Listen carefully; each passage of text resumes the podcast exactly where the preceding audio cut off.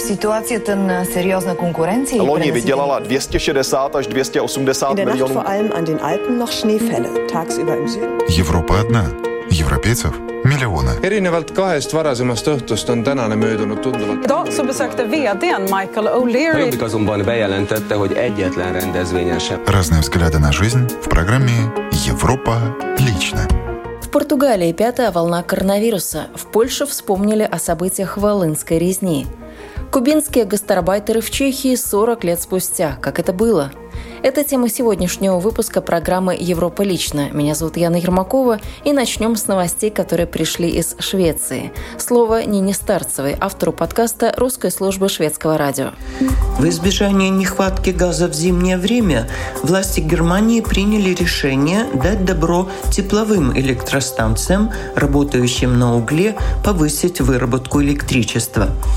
Это связано с тем, что Россия резко сократила поставки газа в Германию через трубопровод «Северный поток», объявив о закрытии трубопровода на 10-дневную профилактику. Однако существует беспокойство, что трубопровод перекроют навсегда. Выработка электричества при помощи угля вместо газа позволит сэкономить газ и запасти его перед началом зимнего сезона. Природный газ нужен не только для нужд немецкой промышленности, но и для обогрева жилья, поскольку половина жилого фонда в Германии отапливается газом. От новостей Швеции к новостям Финляндии. Несмотря на острую нехватку рабочей силы в секторе, только пятая часть предпринимателей транспортной сферы использует услуги Бюро занятости для поиска работников. О развитии этой темы журналист телекомпании Юли Анна Матила. Предприниматели считают, что службы занятости не лучший способ найти реальных соискателей и предпочитают нанимать работников, в частности, через соцсети. Опыт показывает, что те, кто обращается за трудоустройством через службы занятости, не обладают достаточными навыками или мотивацией. Как представитель ведомства я могу частично согласиться. Я проверил сегодня утром. У нас зарегистрировано 300 человек, которые ищут работу в транспортном секторе. Но если разобраться, то видно, что у многих не хватает навыков. Нет всех лицензий, а также многие достаточно пожилые, и у людей есть проблемы со здоровьем. Из Финляндии отправляемся в Португалию, которую накрыла пятой волной коронавируса. В Португалии растет число заражений. Надежды на то, что летом уровень заболеваний в северном полушарии будет низким, не оправдались.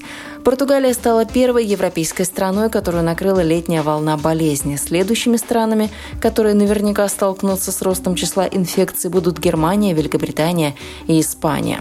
Как и чем сейчас живет Португалия, выясняли корреспонденты Deutsche Welle по-русски. Когда голос Карлоша Лейтау наполняет воздух в известном клубе «Де Фаду» в Лиссабоне, все прислушиваются. Меланхоличные звуки традиционной португальской музыки снова привлекают многих туристов. Кажется, что пандемия осталась где-то далеко. Никакого социального дистанцирования, никаких масок. Только музыка.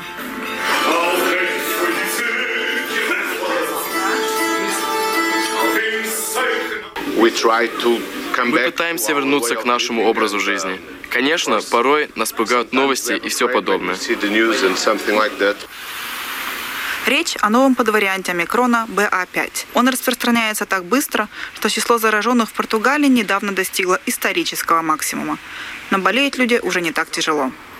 Тем не менее, всплеск инфекции привел к повышению уровня смертности от ковида среди пожилых людей. Теперь, когда число заболевших снижается, эпидемиологи, такие как Мануэль Карму Гомеш, могут оценить опасность последней волны. Если мы думаем о количестве заболевших, то следует принимать во внимание и уровень смертности.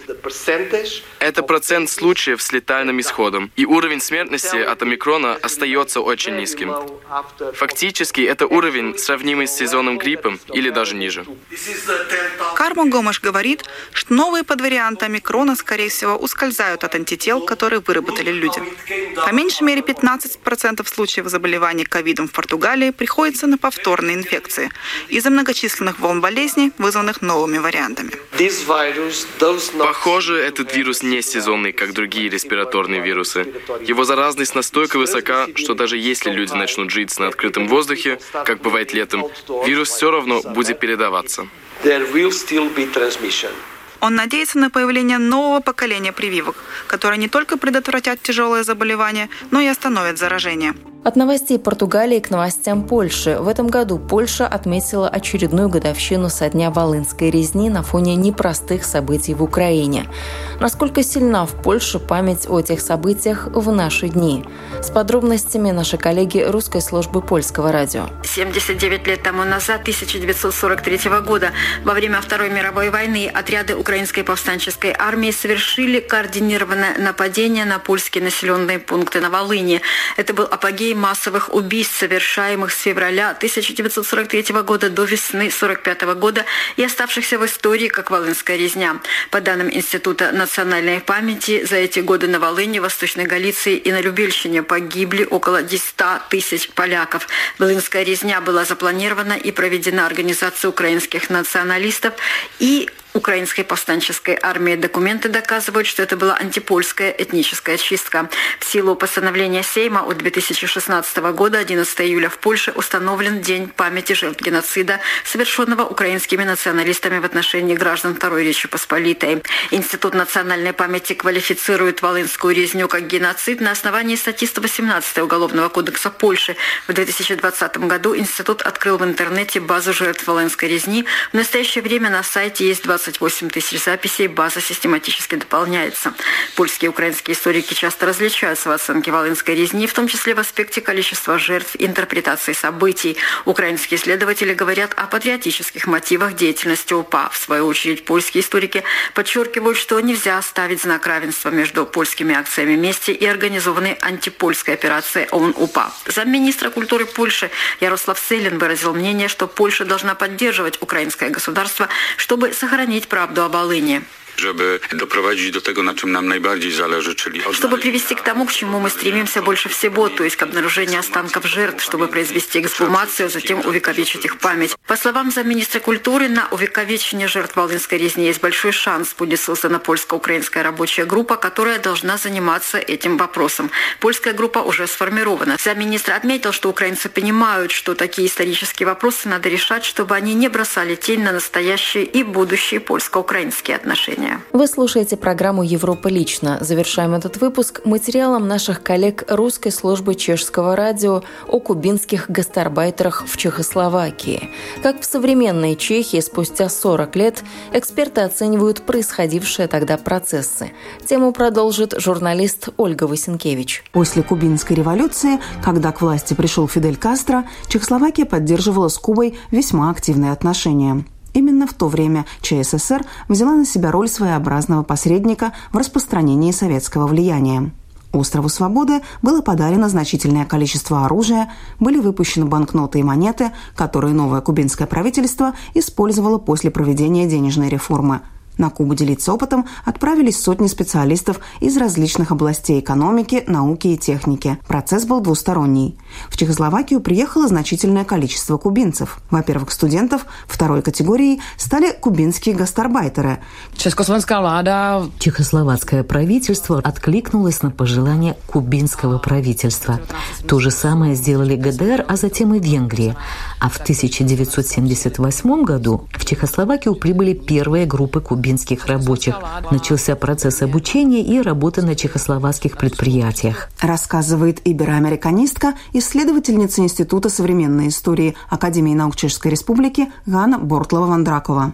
Проект чехословацкого правительства официально носил название «Программа профессиональной подготовки и временного трудоустройства молодых кубинских рабочих на чехословацких предприятиях». Но в народе он закрепился как «кубинцы за работой». Чехословакия в лице кубинцев надеялась получить дешевую рабочую силу. Куба со своей стороны решала собственные проблемы. К концу 70-х годов достигает продуктивного возраста поколение кубинцев, рожденных вскоре после революции, когда на острове произошел бэби-бум. Куба была не способна трудоустроить такое количество рабочей силы, а отправляя их в более развитые страны, надеялась приобрести более квалифицированных работников, которые помогли бы развитию национальной экономики. Какие же условия должны были выполнить кубинцы, чтобы попасть в Чехословакию? Существовали базовые критерии, например, возраст.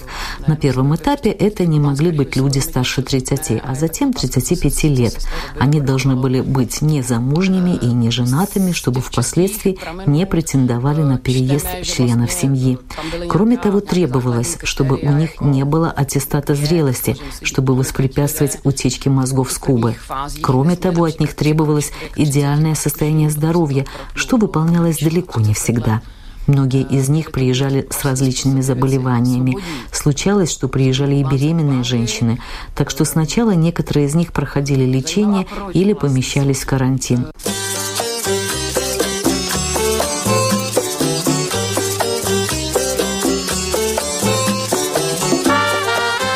Первые шесть месяцев по прибытии в Чехословакию проходила адаптация кубинцев к местным условиям.